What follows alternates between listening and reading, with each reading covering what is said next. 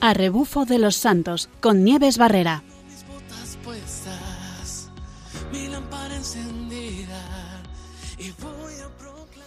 Buenas tardes en este viernes de agosto.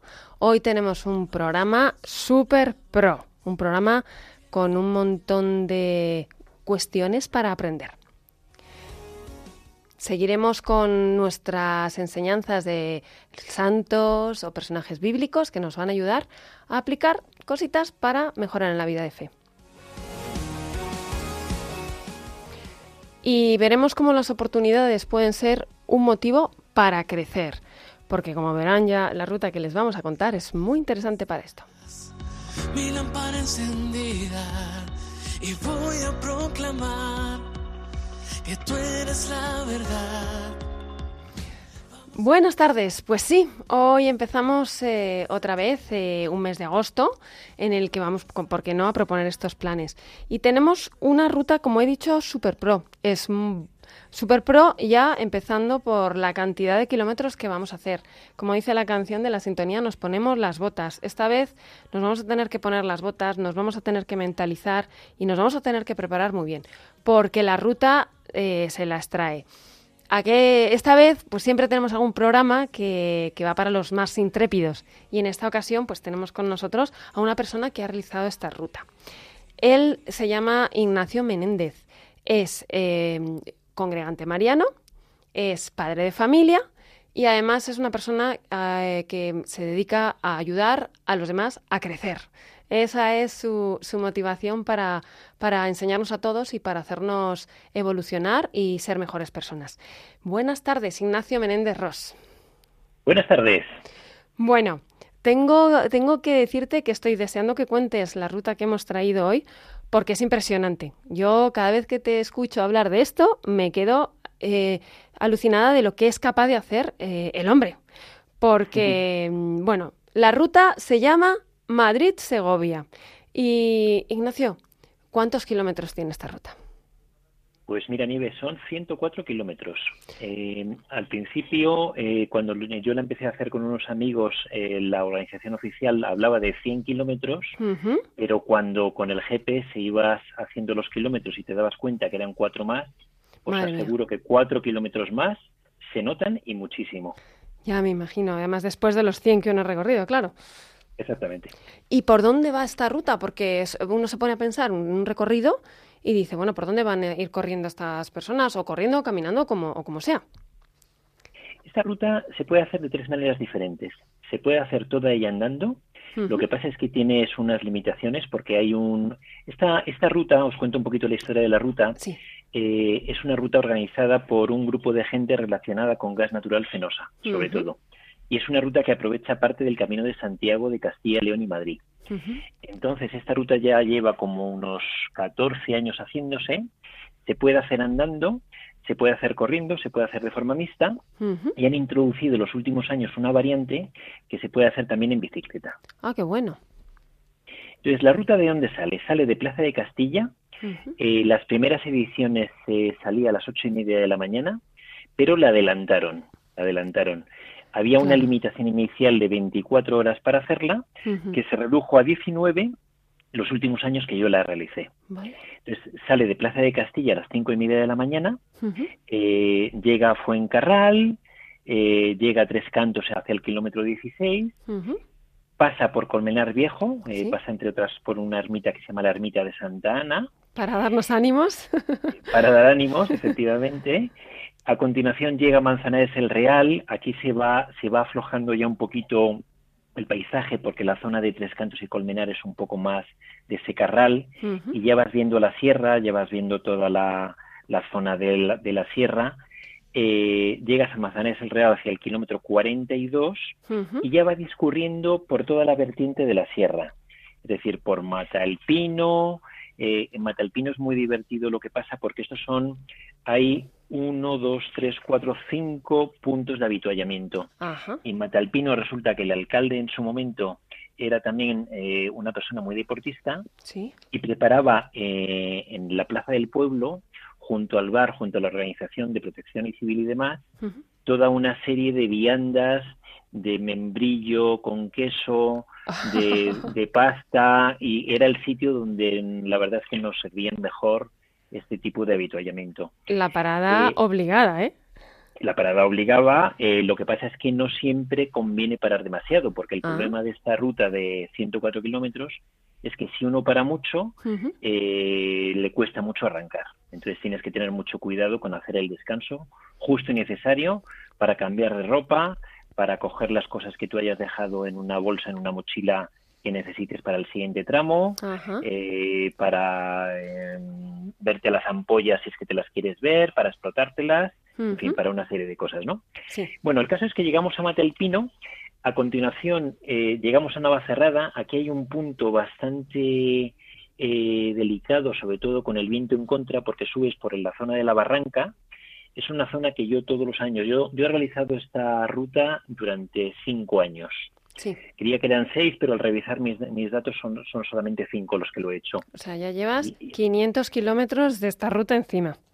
Efectivamente, aparte de otras carreras que, no viene a cuento comentar ahora, ¿no? Eh, pero la zona de Navacerrada es especialmente bonita. Eh, llegamos luego a continuación al Polideportivo de Cercedilla, eh, este es el tercer polideportivo donde puedes dejar tus cosas preparadas. Y aquí, eh, si llegas a un buen ritmo, ya empieza a atardecer y tienes que considerar todo lo que vas a tener que dejar en la mochila preparada para afrontar la última parte del recorrido con tu frontal, con tu eh, con tu sudadera para pasar la noche con menos frío, porque parece que no. Por, esta, esta carrera se hace en septiembre siempre. Eh, afrontas el puerto de la Fuenfría prácticamente oscuras, llegas al puerto, al, a la Cruz de la Gallega, y ahí hacia el kilómetro 91 ya viene el último tramo, en el que pasas por los montes de Balsaín, eh, la zona del AVE de Segovia y finalmente ya vas avistando el, eh, los edificios de Segovia para llegar a Segovia hacia el kilómetro 104. Esa es un poco la descripción de la carrera. Pues interesante, porque es una carrera en la que no, no solamente tienes que pensar en ponerte a correr, sino en, ver en cada tramo lo que vas a necesitar. Tienes que calcularlo muy bien. Efectivamente, efectivamente. Así que la cabeza está también corriendo contigo, no solo las piernas. Continuamente, continuamente. La parte logística es muy, muy, muy importante. ¿eh? Interesante, interesante. Y mm, bueno, tengo muchas ganas de, de ver contigo eh, toda esta experiencia a fondo de cómo lo has vivido y cómo lo has sentido. Em, te voy a hacer una serie de preguntas, Ignacio, ¿vale? Muy bien. Em, uno ve esta ruta, que son 100 kilómetros, o sea, mm, mm, casi casi que nos llevamos el pasaporte. Cuando uno va a pie 100 kilómetros es, una pasada de largo, ¿no? ¿Y cómo se te ocurre hacer una marcha así? ¿Qué es lo que te llega a motivar? Vamos a ver, eh, yo desde los 16 años, yo era una persona que en el colegio se le daba muy mal el fútbol. Y en los colegios de chicos, cuando uno juega mal al fútbol, pues se le margina mucho. Pero tuve un profesor a los 16 años que se llamaba Luis Landa, que fue campeón nacional de atletismo, que nos machacó en la gimnasia con el tema del atletismo. A mí me empezó a picar mucho el atletismo a esa, a esa edad y empecé a despuntar y, bueno, parece una tontería, pero se me empezó a considerar un poquito en el grupo de, donde yo estudiaba, en los jesuitas del recuerdo. Eh, entonces, ¿qué pasó? Bueno, pues que mm, yo tengo un grupo de amigos eh, cuyo nombre no lo puedo decir en público porque eh, me, matarían si lo dijera, pero que ya llevaban haciendo esta marcha de una manera pues muy muy divertida, ¿no? Sin considerar nada más que querían llegar en tiempo, parándose en los bares, haciendo el café por todas partes y, me animaban a hacerla. Sí. Pero yo me resistía porque la verdad es que yo había hecho hasta entonces, yo soy una persona que desde los 16 años me metí con el atletismo, pero continué con la montaña, siempre he nadado muchísimo, siempre he corrido muchísimo, he corrido muchos maratones, 100.000 carreras populares, he corrido durante más de 40 años en mi vida. Pero esta carrera pues no me apetecía hacerla, simplemente no me apetecía, hasta que llegó un momento en el que se me cruzaron los cables y dije, ¿y por qué no? Voy a probar. Y lo probé y efectivamente lo pasé mal físicamente, lo pasé mal psicológicamente porque es muy dura, es una carrera donde casi casi importa más el tema psicológico el control mental que la parte física, que no digo que no sea importante, pero yo creo que pasa a un segundo plano. Y me animé a hacerla y bueno, pues eh, fui continuando a lo largo de los años.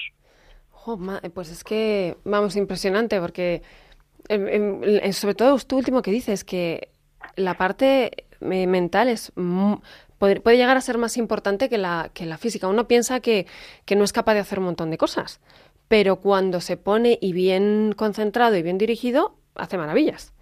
Efectivamente, hmm. efectivamente. Pero, y en todo esto, o sea, en, una, en esta marcha, eh, bueno, hay puntos más fáciles, puntos más difíciles, hay imprevistos.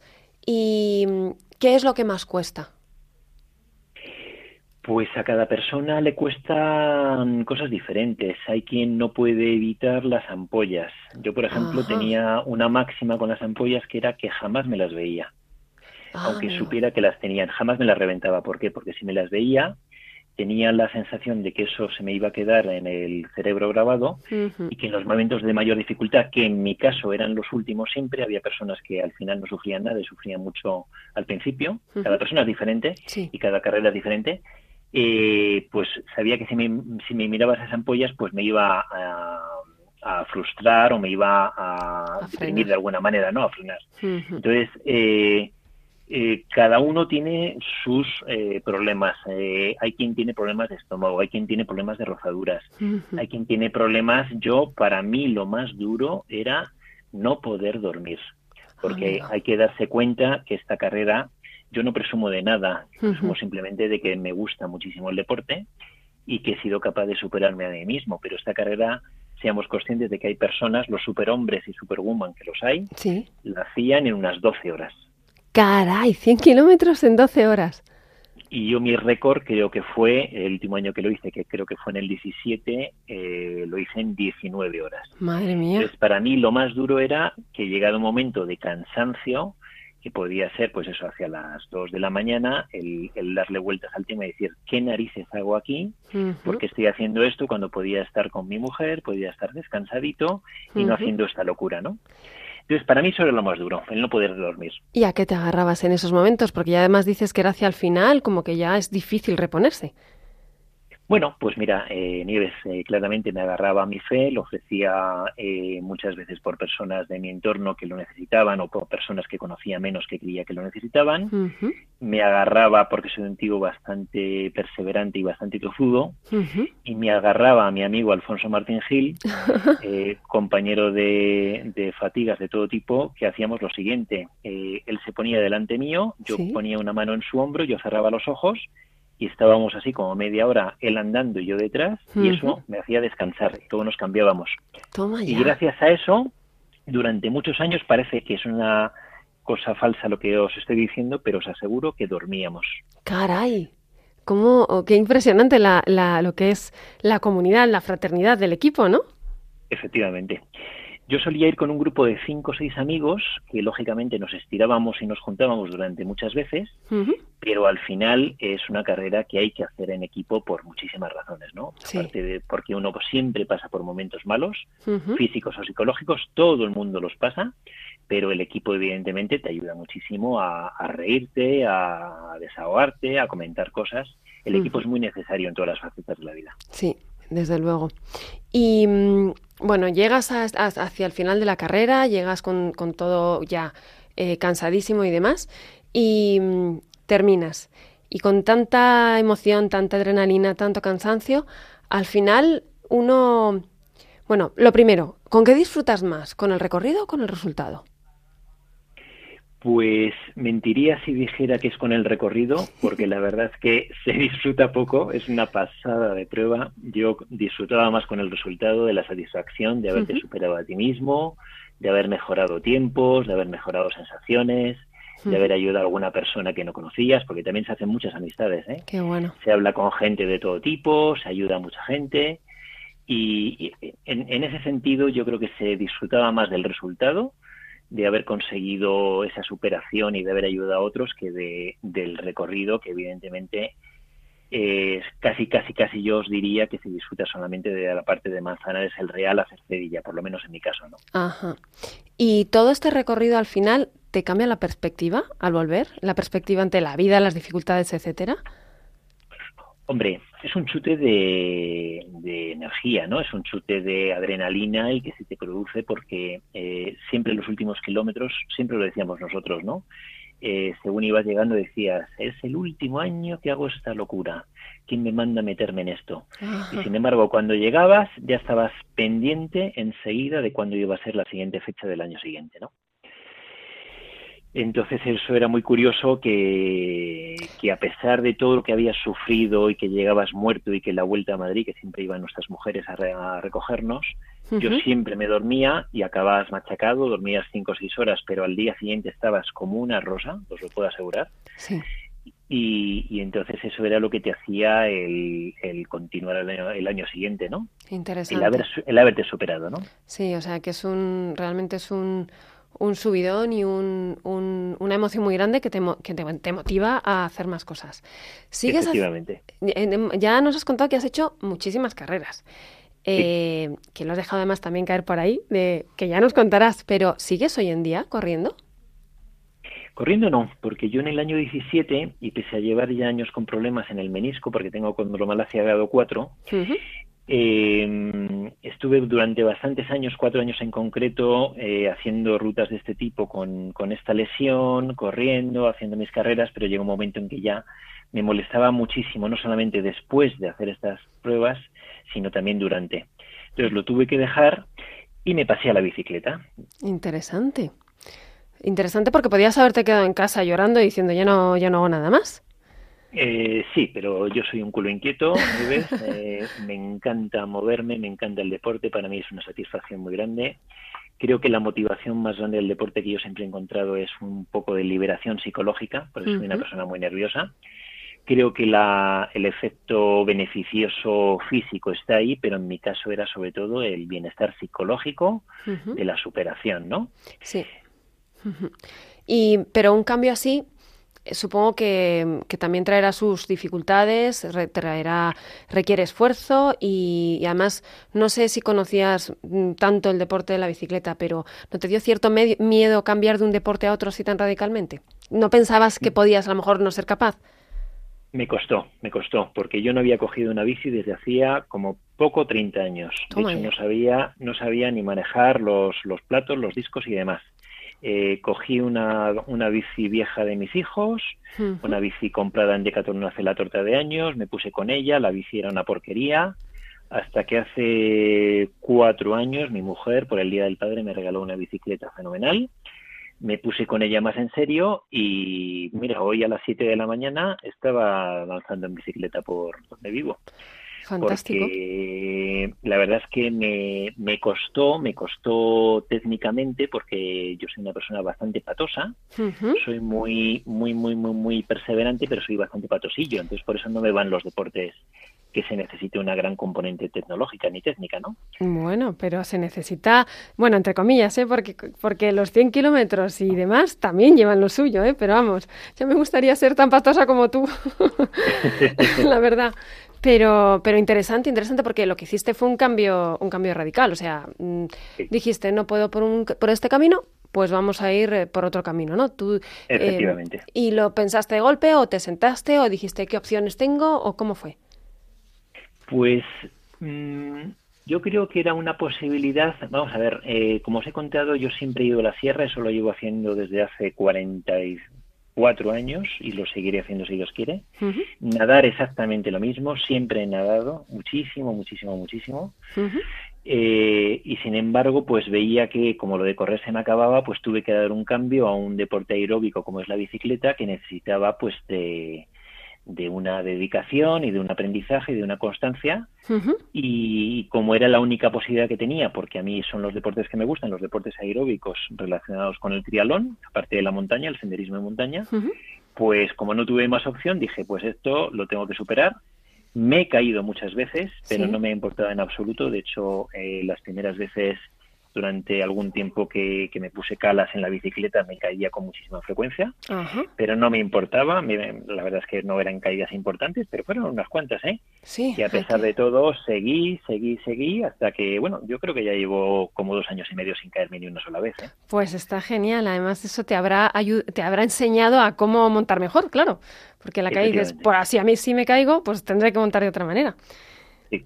Pues interesante este cambio. Interesantísimo. Y de hecho hoy me gustaría hablar de, este tema, de la posibilidad de, ante una situación que es complicada, em, conseguir que esa dificultad nos ayude a dar un cambio y a mejorar. Pero vamos a escuchar antes una canción, Ignacio, que vamos a continuar con este tema, pero quisiera poner esta canción para entender lo que vamos a ver a continuación. Dos hijos tenía un señor, el mayor y el menor. El mayor era obediente, el menor escasamente. El menor dijo a su padre, mi herencia has de darme. Como el padre se la dio, aquel hijo se marchó y se fue por el ancho mundo como rico vagabundo. Gastó el dinero muy pronto en mil juergas, el muy tonto cuando no le quedó nada, la comida le faltaba. Trabajó cuidando cerdos, pero siempre estaba hambriento.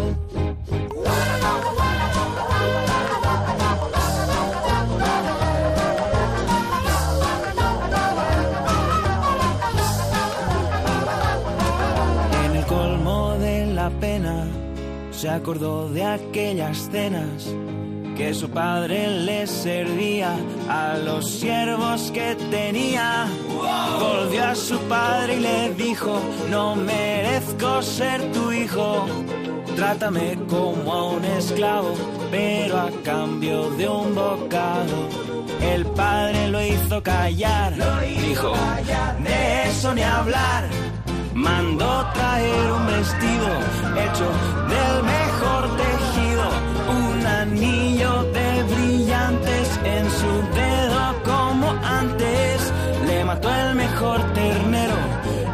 y lo asaron todo entero.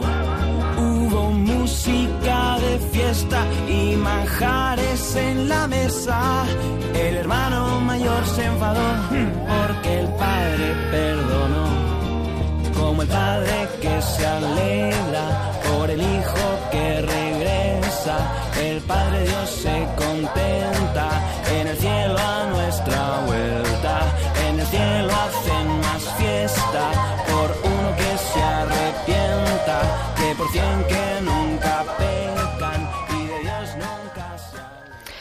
pues sí, obviamente hablamos de la parábola del hijo pródigo, en la que se nos dice, como dice la canción de Balibán, dice que en el cielo hacen más fiesta cuando uno se arrepiente, cuando uno cambia. Y me gustaría hablar de este personaje. Siempre hablamos de un personaje en el programa del que podemos aprender para aplicar a nuestra vida eh, de fe. El hijo pródigo es un hombre que de una dificultad sacó una oportunidad. Las dificultades de nuestra vida pueden ser una oportunidad para que Dios actúe en nosotros y nos mueva a un cambio. El ejemplo en el del hijo pródigo, en él se, él se encuentra en una situación de precariedad, está hundido en la miseria, sin nada que llevarse a la boca. Tocó fondo, tenía dos opciones. Una, quedarse en el fondo y morir de hambre. Pero otra, buscar una solución, tomar un impulso y llevarla a cabo. Pues tomó la segunda opción. Buscó la solución, como dice el Evangelio de San Lucas, recapacitando pensó, ¿a cuántos jornaleros de mi padre les sobra el pan mientras yo me muero de hambre? Elaboró un plan, también lo dice, dice en el Evangelio, me pondré, este era el plan, me pondré en camino a la casa de mi padre y le diré, he pecado contra Dios y te he ofendido. Ya no merezco llamarme hijo tuyo, trátame como a uno de tus jornaleros, nos lo dice Lucas en el capítulo 15. Pero después tomó impulso y lo llevó a cabo, y lo dice así el Evangelio, y se puso en camino a casa de su padre. Lo importante de su actitud es que no solo lo pensó, sino que actuó, se puso en marcha. Un deseo para que se haga realidad necesita de una acción, y esa acción es la que genera el cambio. Este cambio también se puede dar en la vida de fe. El hijo pródigo, aunque volvió por necesidad y no se consideraba merecedor del trato de hijo, se encuentra con el abrazo misericordioso del Padre. El hijo pródigo cambia a raíz de una situación que es mala, pero que le empuja a levantarse, le acerca a su Padre y le hace recibir un bien mayor. Dios se vale de situaciones difíciles para entrar en nuestras vidas, y allí donde nos vemos miserables descubrimos su amor misericordioso que nos recuerda que somos hijos profundamente amados por Él. Es aquí donde comienza la conversión. Dios, Padre de Misericordia, nos regala ese don, que como dice el Padre canta la mesa, en labios de Jesús este significado cambia. Convertirse ya no quiere decir volver atrás, a la antigua alianza y a la observancia de la ley, sino que significa más bien dar un salto adelante y entrar en el reino, aferrar la salvación que ha venido a los hombres gratuitamente por libre y soberana iniciativa de Dios. Conversión y salvación se han intercambiado de lugar. Ya no está como lo primero la conversión por parte del hombre y por lo tanto la salvación como recompensa por parte de Dios, sino que está primero la salvación como ofrecimiento generoso y gratuito de Dios, y después la conversión como respuesta del hombre. Volviendo al pasaje del Hijo pródigo, el deseo de volver a la casa del Padre es el anhelo de trascendencia de Dios mismo que pone en el corazón del hombre. Continuando con las palabras del Padre Canta la Mesa, en esto consiste el alegre anuncio, el carácter gozoso de la conversión evangélica. Dios no espera que el hombre dé el primer paso, que cambie de vida, que haga obras buenas, casi que la salvación sea la recompensa debida a sus esfuerzos. No, antes está la gracia, la iniciativa de Dios. En esto el cristianismo se distingue de cualquier otra religión. No empieza predicando el deber, sino el don. No comienza con la ley, sino con la gracia.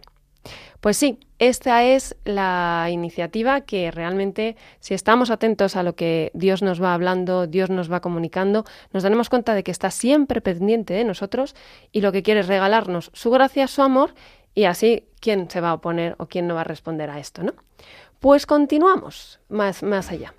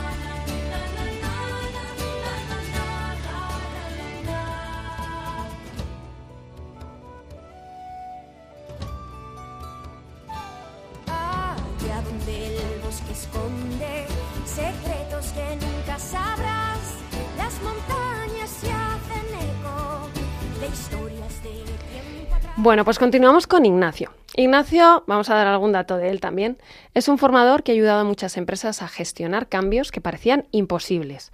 Por su experiencia profesional y personal, las dificultades las convierte en retos, incluso en los peores momentos como los que hemos vivido en la pandemia. Pero para él lo fundamental es el crecimiento de las personas, que en definitiva son las que forman esas empresas. Eh, como de dificultades, de dificultades sabe mucho, yo quiero invitarle a que si quiere y bueno, pues sabiendo que tenemos aquí que es muy limitado nuestro tiempo, que nos gustaría estar hablando horas con él, bueno, si, si tiene algún consejillo, algún tip para por lo menos mirar una dificultad y poder convertirla en oportunidad, pues, pues que nos lo cuente, que nos dé alguna pista. No sé si tienes por ahí algún, alguna idea, aunque sea muy general. Ignacio. Pues mira, Nieves, eh, yo creo que hay una cosa muy importante. Hay un modelo de gestión del cambio que se llama el modelo de J.F. Scott, que nos habla de las cuatro fases de la gestión del cambio, que son la negación o el rechazo, la resistencia, la exploración y el compromiso. Y yo creo que, que, en este mundo en el que vivimos, en el que hay mucha gente que vende muchas ideas, se vende mucho humo, se habla mucho de un positivismo malentendido, Creo que una receta muy práctica para todos es que yo entiendo que tenemos que ser muy realistas con nuestras situaciones. Es decir, todos vamos a pasar dificultades de cualquier índole en muchos momentos de nuestra vida. Dificultades económicas, dificultades laborales, dificultades de salud, dificultades sentimentales, de todo tipo. Y lo importante es saber encajar esa situación, ponerla en su justa medida, ni positivizarla ni negativizarla, simplemente analizarla tal y como es. Y eso sí, a partir de ahí es muy importante Una vez que uno ha pasado el duelo, lo digo por la relación con esta, este modelo J.F. Scott, una vez que hemos pasado el duelo de la fase de negación y la fase de resistencia, tirar para arriba porque no tiene ningún sentido, como tú me preguntabas antes, quedarse llorando en casa. Hay que tirar para adelante, hay que positivizar y hay que transformar los problemas en oportunidades. Qué interesante. Y además volviendo también a lo que a lo que hemos hablado antes, que realmente piensas que este tipo de actividades que, tú, que, que nos has contado pueden ayudarnos a entender estos procesos. Es decir, si yo me pongo, si yo practico un deporte, puedo aplicar a la vida personal todo esto, ¿verdad? Hombre, pues yo pienso que sí. eh, yo pienso que, por supuesto, que cualquier experiencia humana, eh, la fe no deja de ser una experiencia humana uh -huh. vivida con, con, un ser superior y vivida con, con, otras personas que a lo mejor no piensan como nosotros. Pero en ese sentido hay otro modelo, no sé si lo conocéis, eh, un tal John Cotter, especialista en gestión del cambio, uh -huh. que nos habla de ocho fases para sí. la gestión del cambio. Yo quería comentar si tengo tiempo, ¿eh? A ver, sí, sí, sí, tenemos tiempo, tenemos tiempo, vamos. Claro que sí, hay que aprovechar al mínimo el minuto contigo. Quería, quería comentar simplemente, pues, de los ocho consejos que nos da Cotter y uh -huh. cómo podemos enlazarlos un poquito con nuestra vivencia de la fe, ¿no? Qué interesante. Eh, voy a hacer muy rápido, ¿eh? Voy a ser muy conciso para no aburrir a, a quien nos está oyendo. Uh -huh. Fijaros, en primer lugar, nos habla Cotter de crear un sentido de urgencia. Yo creo que esto es muy importante en el sentido de que tenemos que ser humildes. No podemos, yo, eh, a pesar del subidón que he comentado que se producía cuando terminabas una carrera de este tipo, sí. a pesar de todo, la posibilidad de abandonar, que eso me pasó una sola vez, ah, la posibilidad bueno. de abandonar está ahí. Claro que nos podemos equivocar, claro que las circunstancias pueden venirnos mal. No somos perfectos, no somos eternos. Uh -huh. eh, tenemos que confiar en Dios, tenemos que necesitar de la ayuda de Dios y pedir esa gracia, ¿no? Uh -huh. Nos habla Cotter en segundo lugar de la importancia de formar una coalición. Y yo en ese sentido lo relaciono claramente con que no podemos ser balas perdidas, tenemos que vivir nuestra fe en comunidad. Sí. Tenemos que, eh, lo mismo que cuando nos casamos, pues hacemos una declaración pública, no solamente delante de nuestras mujeres o maridos futuros, también lo hacemos en comunidad, para que todas las, las personas con las que nos vayamos a encontrar nos ayuden a vivir ese matrimonio, nos ayuden a vivir esa fe, sea cual sea nuestra circunstancia vital. Hmm. Es como aquello que nos has contado antes, de que tú necesitabas a, a tu compañero para poner la mano encima y descansar, y él también te necesitaba correcto. a ti. Correcto, correcto, uh -huh. correcto. Uh -huh. Eh, nos habla Cotter en tercer lugar de crear una hoja de ruta, ¿no? Que yo creo que esto se puede relacionar con, hombre, pues vamos a crear una, una regla de vida, ¿no? Vamos a, a crear un plan, no vayamos improvisando nuestra, nuestra vida de fe. Eh, lo mismo que tú tienes que preparar las mochilitas en cada uno de los polideportivos donde vas a coger cosas y dejar cosas, uh -huh. establece un plan. Si no establecemos un plan, vamos a funcionar por impulsos. La cosa irá mucho mejor siempre que tengamos pensado una idea de por dónde queremos ir, ¿no? Interesante. Cotter nos habla también de la comunicación de forma efectiva, ¿no? Y yo sí. creo que esto lo relacionaría, bueno, pues eh, a lo largo de nuestra vida, y fíjate, yo, yo soy una persona que en la vivencia de la fe soy una persona muy abierta en el sentido uh -huh. de que me trato con todo el mundo, no, no hago distinciones entre gente religiosa, no religiosa, yo trato de acercarme a todo el mundo, ¿no? Sí. Comunícate de forma efectiva con todo el mundo. Uh -huh. Tu ejemplo, no solamente tu palabra, tu ejemplo, tu palabra, tus obras, son los que van a dar la medida de la fe a sí. los demás. Y que van a ayudar lugar? a los demás también a vivir la fe, porque no solamente claro. es, es, que, claro, porque no nos damos cuenta, pero realmente muchas veces el, ese testimonio, las obras son los, lo que... Hay mucha gente que nos está mirando y no, y no lo sabemos. No sabemos hasta qué, hasta qué punto puede llegar nuestra actitud a, a, ayudar a crecer a otros, ¿no? Ya simplemente. Entonces ya no es ponerse en las plazas, hablar y convertiros, sino que también es el vivir desde dentro el día a día en cada momento y comunicarlo también de esa manera. Exacto, cómo reaccionas frente a las cosas que te van sucediendo, cómo ayudas a los demás, todo ese tipo de cosas son las que hacen que de verdad se, se crea eh, un poco en, en, el mensaje de Cristo, ¿no? Sí. Habla Cotter en quinto lugar de eliminar los obstáculos y yo creo que aquí es muy importante pues eh, evitar aquellas cosas que nos separan de Dios, ¿no? Uh -huh. Las tentaciones, las distracciones. Asegurar triunfos a corto plazo. Sí. Cada día tiene su afán. Camina el kilómetro que tienes delante Es verdad que tienes que ir pensando en los 10 kilómetros que tienes a continuación, pero maneja, maneja el volante, maneja eh, la caja de cambios, maneja el freno y no dejes de mirar para adelante ni tengas ni olvides lo que dejas atrás, pero sobre todo maneja tu presente. ¿eh?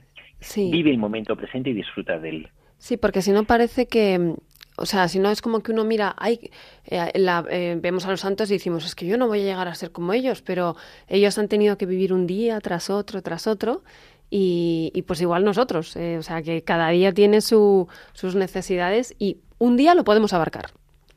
Sí, más no. Más no, efectivamente, efectivamente. No te preocupes del rayo que te va a caer mañana porque a lo mejor nunca te cae. Hay mucha gente que vive continuamente pensando en lo que les puede ocurrir y casi siempre en negativo, ¿no? Construye sobre el cambio, que es el último consejo que no, el penúltimo consejo que nos da Cotter. Y hombre, pues yo creo que, que, tenemos que monitorizar el cambio, tenemos que tener unas amistades, tenemos que podemos tener unos directores espirituales que nos ayuden en esa en ese camino, y lógicamente va a haber desviaciones, va a haber eh, puntos que no tengamos muy claros, va a haber marchas atrás, no es un camino recto, esto no es el camino como el Madrid-Segovia que comienza en Madrid y termina en Segovia, no. Hay veces que hay que dar dos pasitos para adelante y uno para atrás o al revés, ¿no? Seamos conscientes de que la vida de fe no es una línea recta. Sí, y que además Aquí también un poco el revisar el plan implica el no hacer el plan que sea nuestro propio, sino que también Dios va poniendo un plan y a veces nuestro GPS se queda sin batería o, o nos salimos del camino o, o, de repente pues nos lleva por otro camino que Él ve en ese momento que es mucho mejor y por eso también es verdad que necesitamos eh, hablarlo con alguien que nos, que nos pueda guiar, ¿no? Correcto, y tener mucha fe en que a lo mejor lo que tú piensas que ese, ese GPS que se te ha averiado es un contratiempo que no puedes superar, pues eh, efectivamente va a ser algo que te va a ayudar muchísimo más que si te funcionara correctamente. ¿no? sí. Y en último lugar, nos habla de, anclar el cambio. Él habla de en la empresa. Bueno, pues eh, como, los, como el, el, concepto famoso de los 21 hábitos que tenemos que repetir para que ese hábito se instale en nuestras inercias. Bueno, pues eh, que ese salir a montar en bicicleta durante muchos días con, con las calas que, te caes, pues llegará un momento en que no te vas a caer porque ya has interiorizado ese cambio, ya te has acostumbrado a rezar, a pasar por delante de una iglesia, a ayudar a gente que a lo mejor no convulga totalmente contigo, etcétera, etcétera. Practica, practica y que esas inercias de cambio que tú has implementado en tu vida sean una constante para dar el siguiente paso, ¿no? Qué interesante, porque todo esto, bueno, nos has dado muchísimos tips para poder crecer en lo, en lo, en lo que, en la vida de fe. Esto es impresionante. Y mm, pues la vida de fe, que como nosotros siempre decimos, es como nuestro camino, ¿no? Aquí en este programa lo que planteamos es un camino del que se aprende muchísimo. Y con todo esto lo aprendemos en positivo, Ignacia, porque eh, como, como el hijo pródigo también vio, una dificultad puede hundirnos o puede hacernos salir adelante. Como tú en, en una carrera de estas características, o frente al tener que cambiar por una dificultad física, eh, te podías haber quedado sentado, pero seguiste adelante. Y en la vida de fe, ¿cuántas veces pasa lo mismo? ¿no? Que no nos dé miedo a, bueno, pues eh, tenemos un quiebro por lo que sea, pues eh, sentémonos, pensemos, hagamos ese plan, preguntemos a quien tengamos que preguntar, apoyémonos en la comunidad que tengamos y sigamos adelante, porque al final, como, como hablaba antes en el, en, hablando del hijo pródigo, al final Dios va a estar siempre y siempre va a estar derramando su amor para todos aquellos que queramos mirar hacia Él. Cuenta con ese paso que tenemos que dar nosotros, eso sí. Así que nos ponemos en sus manos.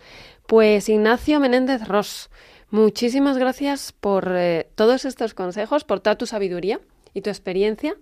Y, nada, eh, nos vemos, ojalá nos veamos más en otros programas y, ¿por qué no?, en alguna de esas carreras, a ver si alguno de los oyentes quiere, quiere animarse y nos cuenta, ya saben que nos pueden escribir en el correo a, Rebufo de los Santos, es el nombre del programa todo seguido, arroba eh, radiomaria.es y que nos cuenten sus historias, sus momentos de, dificultad y si quieren, porque no ese testimonio de ver cómo han podido cambiar.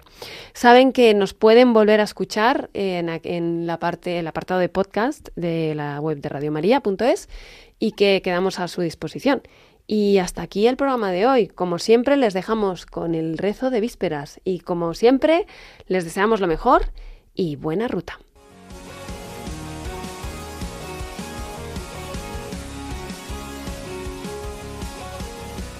A rebufo de los santos con Nieves Barrera. Mis botas puestas, mi lámpara encendida y voy a proclamar que tú eres la verdad. Vamos como soldados, fieles a tu llamado. Hoy vamos a anunciar que tú eres la verdad.